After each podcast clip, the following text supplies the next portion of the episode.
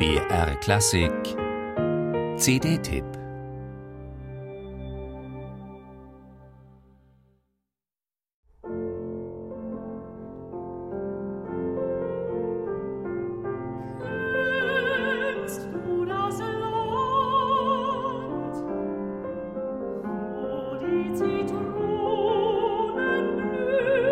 Kennst du das Land, wo die Zitronen blühen? singt Mignon in Goethes Wilhelm Meister-Roman.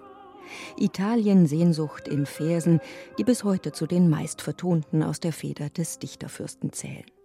Schubert, Schumann, Liszt und Beethoven setzten Mignons Lied in Musik, aber auch ein heute längst vergessener Komponist. Der 1837 in Braunschweig geborene Hans Sommer.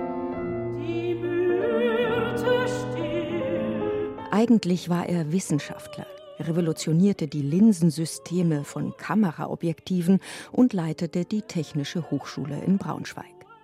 Erst Mitte 40 entschied sich Hans Sommer für seine heimliche Leidenschaft, die Musik. Dann aber richtig. Er schrieb Orchesterwerke, Kammermusik, zehn Opern, von denen Richard Strauss zwei zur Aufführung brachte, und hunderte von Liedern die Sappho-Lieder Opus 6, legte er in Weimar Franz Liszt vor. Der meinte dazu, sie seien freilich sehr dramatisch gehalten, aber mit Verstand und Geschmack. Fahren Sie nur sofort.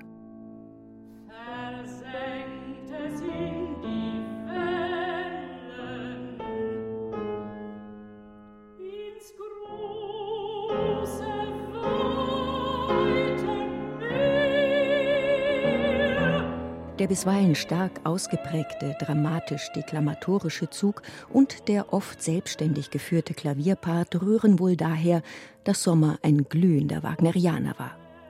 Stilistisch steht sein einst viel gesungenes Liedschaffen vermittelnd zwischen Liszt und Schumann sowie der nachfolgenden Generation mit Strauss und Wolf. Stimmungen blühen in wenigen Takten auf und können jederzeit in ihr Gegenteil umschlagen.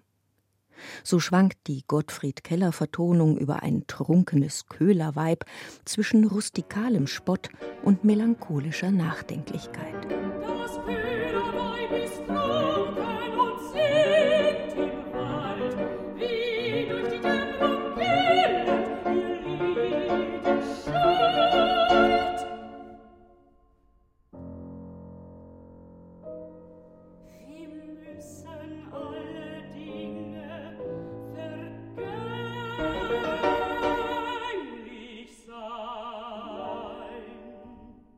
Vergänglich war auch Hans Sommers Ruhm.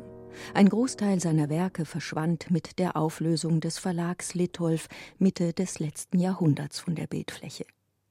Jetzt klingen seine Lieder wieder im klaren Mezzosopran Constanze Hellers, deren schlicht berührende Interpretation ohne jeden Opernaffekt auskommt.